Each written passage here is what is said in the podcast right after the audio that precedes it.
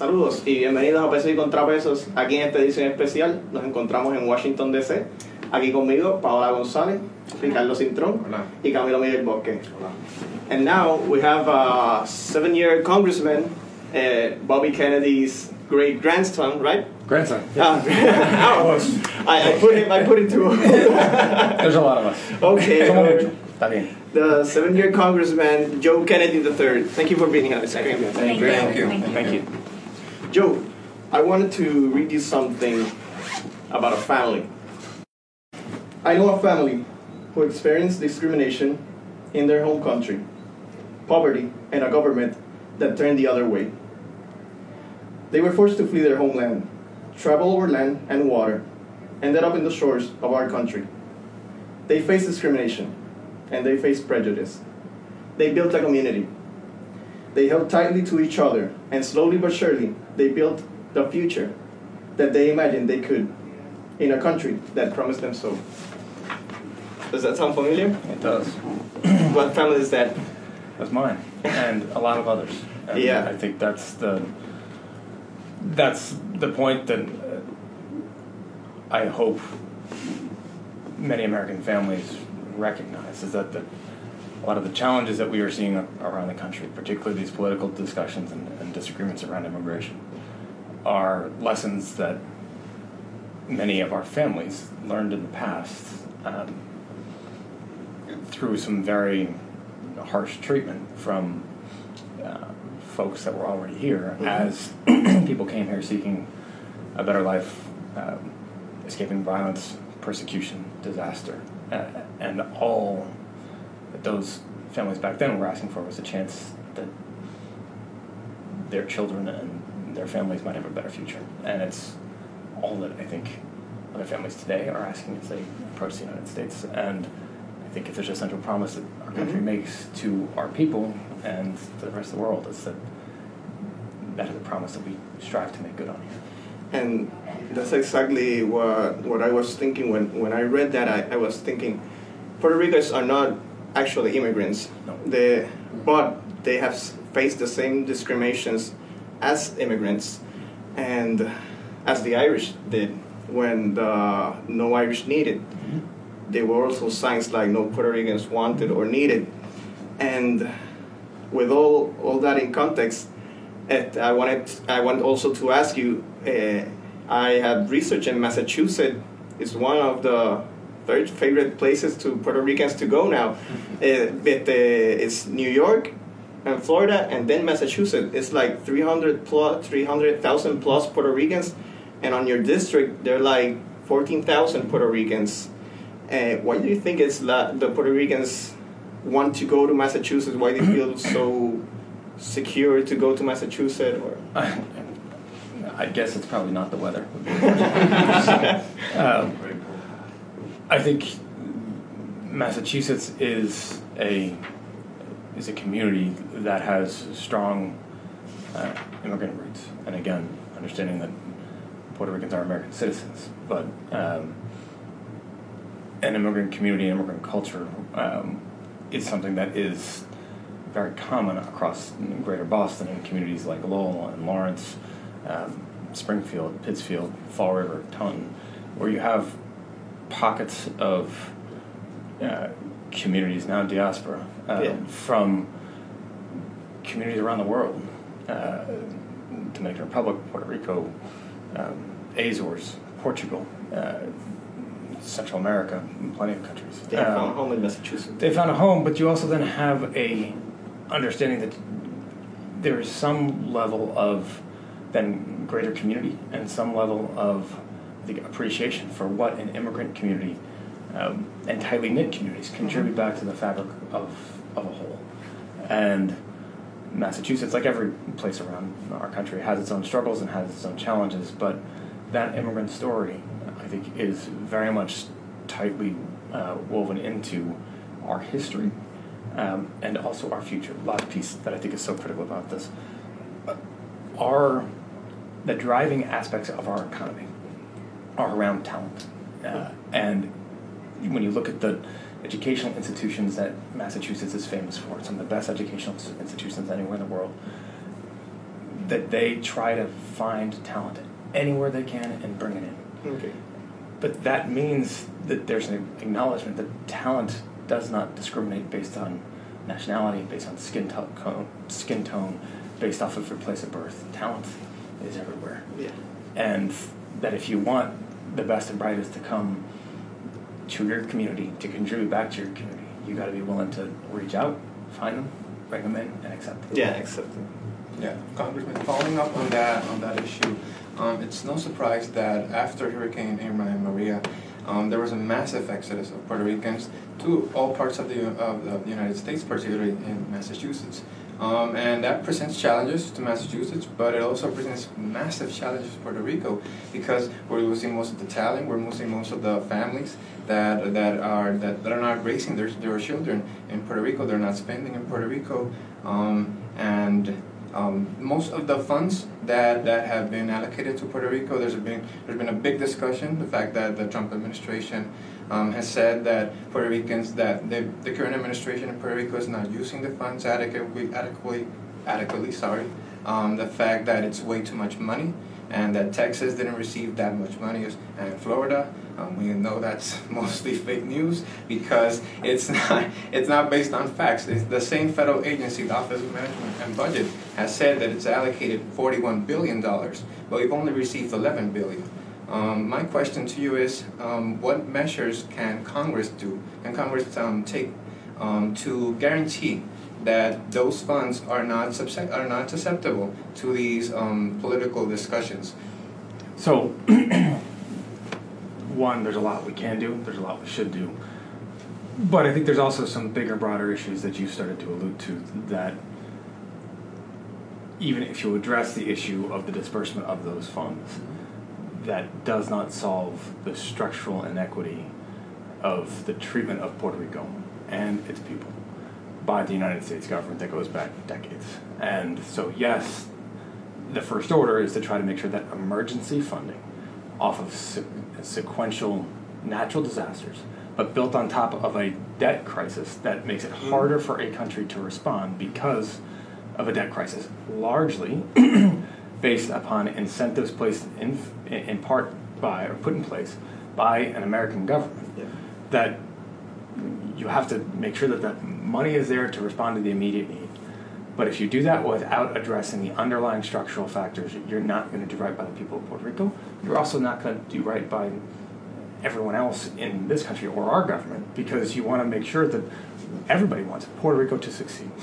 Yes. And unless you, you address those underlying structural factors, you're setting up a Puerto Rican government to continue to struggle to try to make good on its debt obligations, on its ability to attract and retain talent, to create investment back home to employ those families, um, unless people are treated fairly and equally. And look, the fundamental promise that this country makes, getting back to my the first question you all asked, was not just about opportunity, but in order to have that opportunity, it means that people are going to be treated fairly, so that folks can make the most out of their own talent, their determination, their drive, their work ethic. The fact is, is that every single person from Puerto Rico is an American citizen. Mm-hmm. Every single one. of them. The fact also is that the moment they leave Puerto Rico and arrive in Florida, New York, Massachusetts, they enjoy greater rights, privileges than they do if they stay home. And as long as that is the case, Puerto Rico is going to remain at a structural disadvantage from the rest of the United States.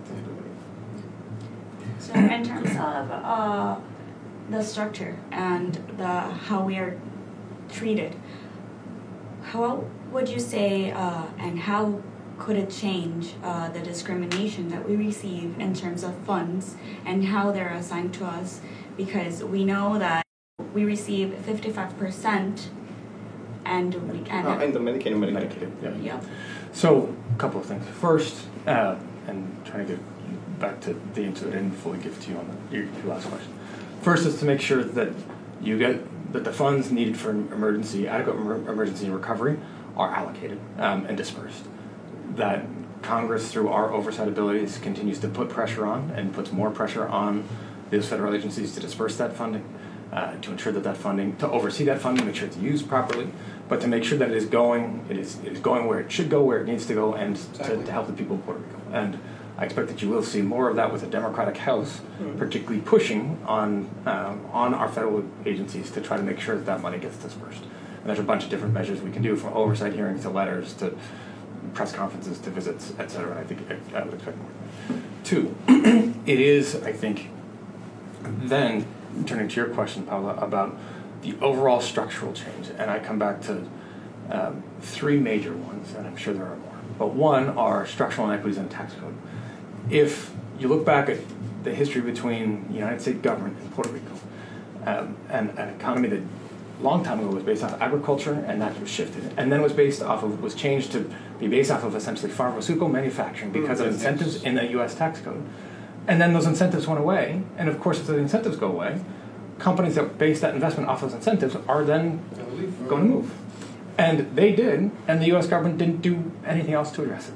Yeah. And so, one is making sure that those underlying tax incentives are addressed in a comprehensive and meaningful way so that we understand what the short term and long term consequences are, and we make a commitment to Puerto Rico uh, and to the United States that we are going to be treated, everybody's going to be treated fairly and equally, and in a way that's going to incentivize that investment.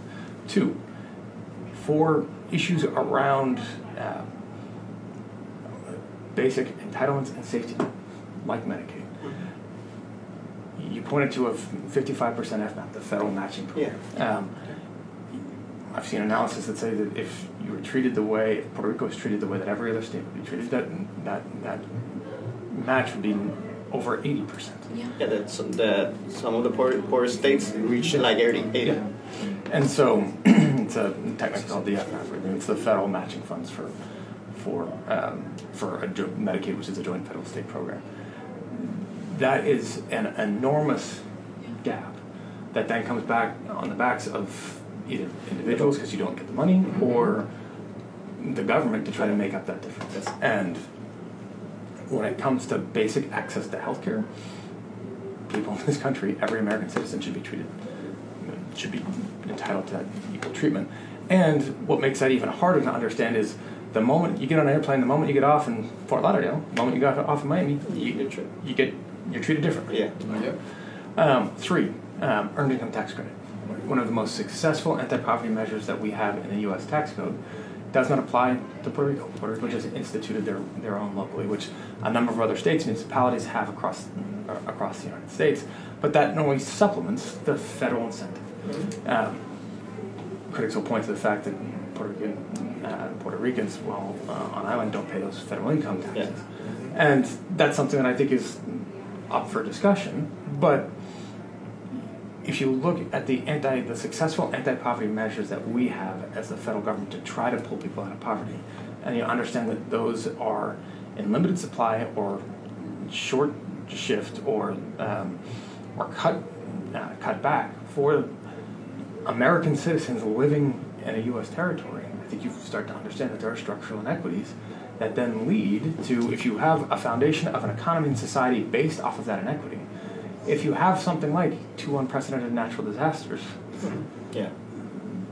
there's not a whole lot of additional resilience put in place to be able to recover, particularly when you then run into these roadblocks that are put up by an administration that, for whatever reason, will not or finds every way not to actually try to solve the problem.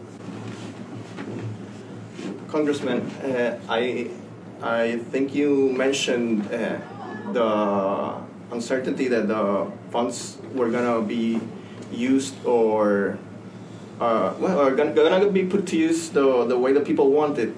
And that, that was one of the questions that I, I asked other congressmen, or especially the our Congresswoman Jennifer Gonzalez, is that in here in Congress, do do your fellow congressmen or congresswomen really trust the administration? Uh, because the numbers that Donald Trump presented and then the governor presented, they, they are clearly not the same. But in terms of the other thing that Donald Trump said that they don't trust the Puerto Rican government, is that something that Congress as a whole feels the same way? No, Congress on a whole does not feel the same way. Uh, I don't want to speak for other colleagues of mine, but I think writ large, the reality that I I find in in Congress now, in the House of Representatives anyway, with a Democratic majority, part of this falls down pretty much on party, party lines. Um, many Democratic representatives and the communities that we represent do not trust much of what this president says, or certainly the actions or motives of an administration. I, I, um, he has a trouble staying on. The president has trouble on a, staying on a consistent message, and oftentimes the, as you alluded to earlier, the underlying facts that the president talks about or points to are not wholly accurate or are false.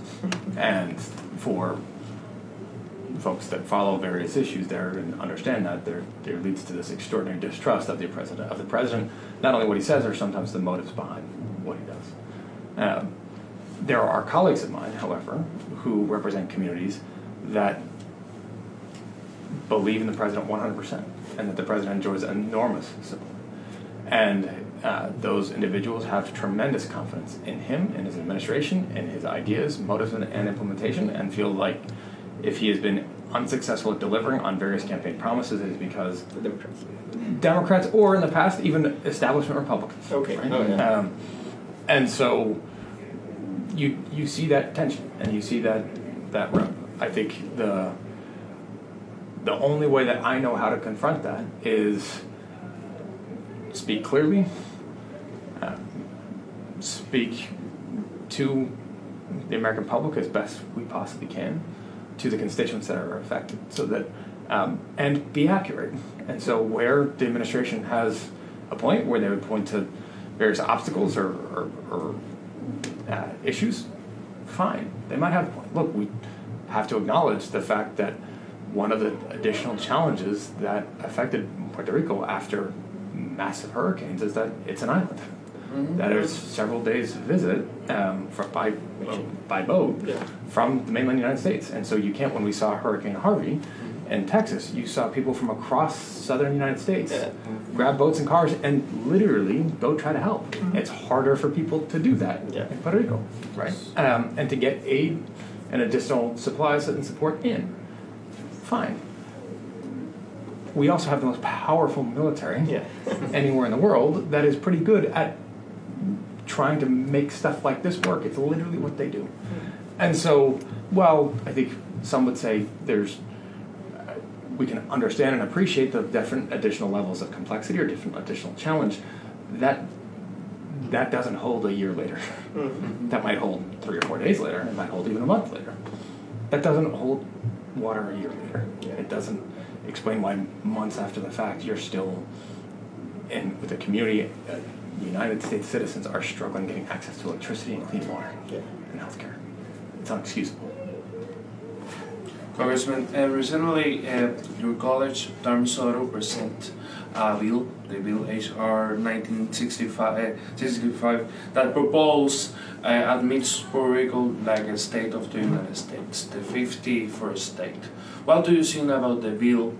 Um, do you do you support the bill? So when it comes to Puerto Rican statehood, that is ultimately it's a question for the people in Puerto Rico. Um, I've seen obviously the results of recent polls that have indicated that statehood is becoming far more popular than I think it was in the past. There's critics that point to various aspects about those polls. That's a question for Puerto Rico. I will say, I have a hard time believing that Puerto Rico would be treated the way it has been treated with these structural inequities that we have discussed if Puerto Rico was a U.S. was a s an official state with two voting U.S. senators and Maybe six. probably like- six, Six, members of the House of Representatives. I, I just I think that is not meant to be any sort of indictment or disparagement over your current representative. I think she does a great job. It's just that's one Mhm. you don't have representation in the Senate, and you don't have five or six additional individuals of whatever party they And might then don't be have the leverage then to do that. you don't have the leverage to come together mm-hmm. and to, to amplify that voice. You put that on the back of one person who does not have the full privileges of voting. Many- And so that that is though ultimate understanding, trying to be respectful of the history of Puerto Rico, the pride of the Puerto Rican people, the, the impact that, that that decision will have. That is that is not for me to say. That is a question for the people of Puerto Rico to understand what those potential benefits and and drawbacks of statehood might be. Uh, but it, I think my own belief is that I, I think if you're going to try to address the structural inequities, I, I think doing it with the status quo is awfully hard to do. We just would ask you if, if those three are possible. The uh, the state, the states, the, the the statehood if there's a majority, or the Commonwealth uh, enhanced if there's a possibility in the Constitution of the United States. Many people argue it cannot happen, or independence is going to be a a good transition for independence. Yeah, again, I think one, there's a lot of details in those three that need to be worked out. Yeah. Um, and I think those details are important because the impacts for the people of Puerto Rico are large. Yeah. Um, and when you talk about a transition, what the obligations and, and responsibilities of the U.S. federal government would be during that transition are, are obviously important as well. Ultimately, I think this comes down to a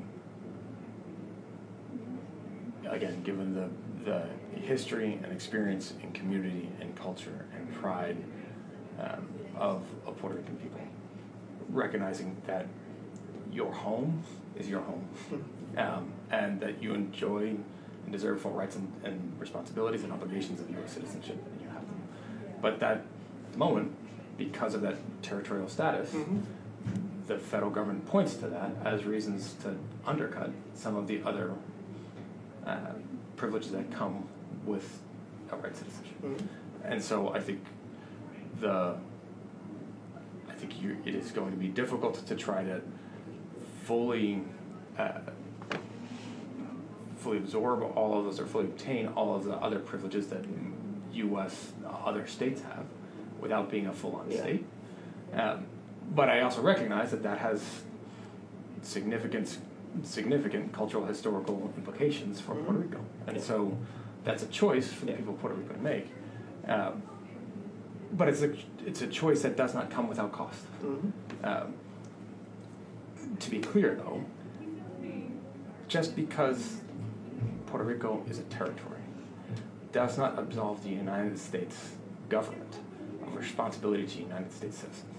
And there is no excuse and there's no justification for the way in which Puerto Rico has been treated in the past several years, certainly longer with regards to our tax code and the debt crisis, but without question, with regards to the way that the U.S. government has responded to the immediate needs of its U.S. citizenry after consecutive natural disasters. Um, it's been shameful, and this president bears an awful lot of responsibility for that. This administration should be doing more to try to make sure that those uh, every person gets access to the, the care that they need, and to get Puerto Rico up and running as quickly as we possibly can. You pointed to uh, the, the, the talent and the community, the families that are have been leaving the island. It's going to be awfully hard to rebuild a functional economy Yeah. when young people are leaving, Professional. professionals are leaving, um, and uh, uh, the majority of the employable uh, population is Mhm. fleeing. And you can attract them back, but there's going to have to be an Yeah. effort to do so. Very difficult, yeah. Yeah. So I think the, the worry and the preoccupation um, and the inquiry is because we have had referendums in the past, and uh, there is talk about having one soon uh, with Governor Rosselló. And yesterday we had uh, an interview with uh, um, Jennifer Gonzalez, and um, the, there it's in plan. So if it comes out as it has in the past that people vote in favor of statehood, the thing is, and we wonder what it, what will be the action then. What will Congress Congress do? Because the mm-hmm. Puerto Rican people have spoken in the past, mm-hmm. and will this administration wants to make it clear again. Mm-hmm. But So I think a couple of things. One, we'll see what the results of that election are. I don't want to speculate. Two, I think it is important when it comes to something as monumental as this, that the, the stronger the mandate, the Yeah. more clear and more powerful the Uh, message. Um, and the longer the time that that takes place, look, we've seen a number of results internationally that have been very thin. That there's questions as to whether if Brexit was voted on again now, would that succeed? Mhm. Um, plenty of questions about other political leaders around the world that if there were other elections now, would they win or would they lose? And, and part of having tough questions in divided nations is that lots of those are close, but when it comes to something as monumental as statehood, where if you're coming in, probably not leaving. So trying to make sure that that is the, the statehood camp is going to have a stronger argument to make with a larger margin and one that you can point to over a series of now years where those polls have indicated that And it's important for you guys the, the participation in those elections. yes, that, because that it, yes. So one can argue that uh, the 2000 the, the 2017 the participation the participation very is very right, and so it the. I think when you start going down that pathway, you want to make sure that that isn't the you- you're not going to get 100% participation. Mhm. You're not going to get 100% that's going to vote one way, but Mhm. you want to make sure for something that is going to impact the future of every single individual in that community that the community writ large has spoken. Mhm. Um, and so I think one that's important to look. We, we then have to address the. There will have to be a plan put in place about what that means and over what timeline and, and how that works, and recognizing that uh, there will be political opposition, particularly from this administration, to try to fit anybody in. But we have done that in the past, and I think focusing on forget the politics of it, focusing on the people and the inequities that persist there, um, and the fact that again, contrary to what I think many Americans understand and believe, those are U.S. citizens, Yeah. and that's, that's what this comes to. Congressman, uh, are you gonna run for Senate? We've got two good senators there right now, my friend. And we'll get a third one. So. Well, not, no, not No yet, not yet, not yet. well, esto, esto fue todo por hoy con el congresista Joe Kennedy. Thank you very much, Congressman. Thank Thank you. you for having us. Por-